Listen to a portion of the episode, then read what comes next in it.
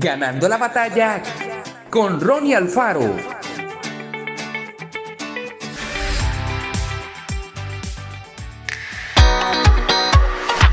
Es triste, pero algunas personas acostumbran utilizar sobrenombres y rótulos para referirse a los demás.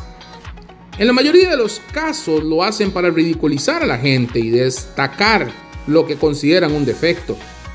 Entre los 13 y los 14 años, Enrique creció rapidísimo. En menos de 12 meses su estatura aumentó 25 centímetros. Su nueva altura y los cambios normales que experimentaba su cuerpo le hacían cometer toda clase de torpezas. Se pegaba en la cabeza con el pasamanos del autobús, golpeaba a sus compañeros cuando saludaba y en más de una ocasión pateaba el balón fuera del juego. Los muchachos se reían de él, hacían bromas acerca de su altura y le ponían distintos apodos para burlarse. ¿Cuántas personas sufren el maltrato a través de los rótulos que otros les colocan? Y esto no solo pasa entre los compañeros de estudio y de trabajo, también pasa en las familias. Incluso algunos padres llaman a sus hijos con sobrenombres, tales como inútil, vago, tonto, incapaz. ¿Qué debemos hacer cuando pasa algo así? En todo momento, recordemos que las bromas, aunque sean pesadas, son exageraciones de la realidad.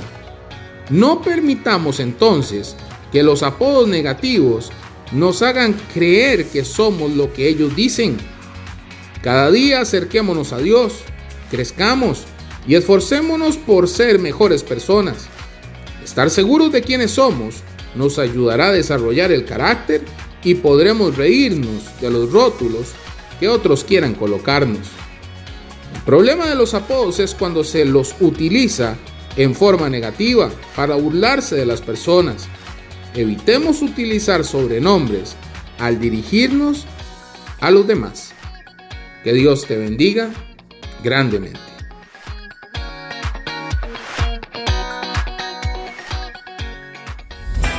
Esto fue Ganando la batalla con Ronnie Alfaro.